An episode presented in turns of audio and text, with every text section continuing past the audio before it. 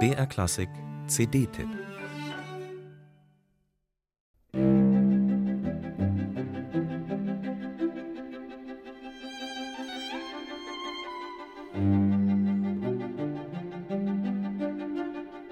Fünf Freunde erkunden Mozart. So könnte dieses wunderbare Album überschrieben werden. Oder besser noch, sie lieben Mozart. Und das bereits seit fast 20 Jahren. Das Quatuor Rebin und Bratschist Antoine Tamestit.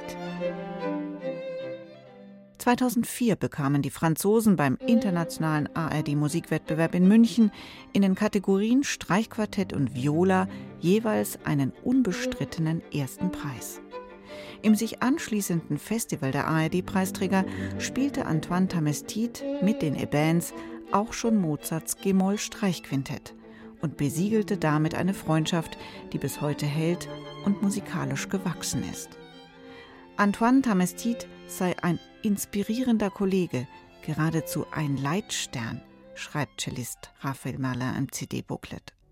Und Mozarts G-Moll-Quintett ein Maß aller Dinge, ein Begegnungsort, eine Pilgerstätte.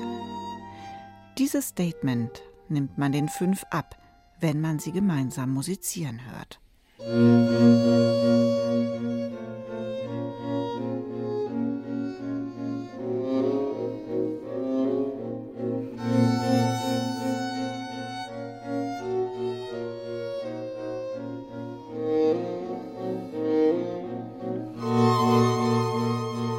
Mozarts G-Moll-Quintett ist das vierte von sechs Streichquintetten. Entsteht 1787 im Uraufführungsjahr von Don Giovanni und gehört meiner Meinung nach zu den schönsten für diese Besetzung überhaupt.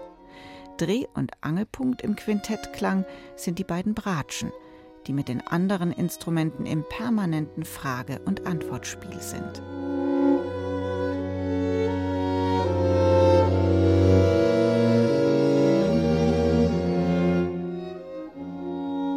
Melodien setzen ein, werden überraschend fortgeführt, erweitert oder brechen ab, um anders weiterzugehen. Kühne chromatische Wendungen lassen aufhorchen. Dramatische Akzente verschieben immer wieder gängige Taktschwerpunkte. Und der Charakter ist unerwartet ernst. Das Tempo wird von Satz zu Satz langsamer, bevor ein beschwingter Rondosatz den Schlusspunkt setzt.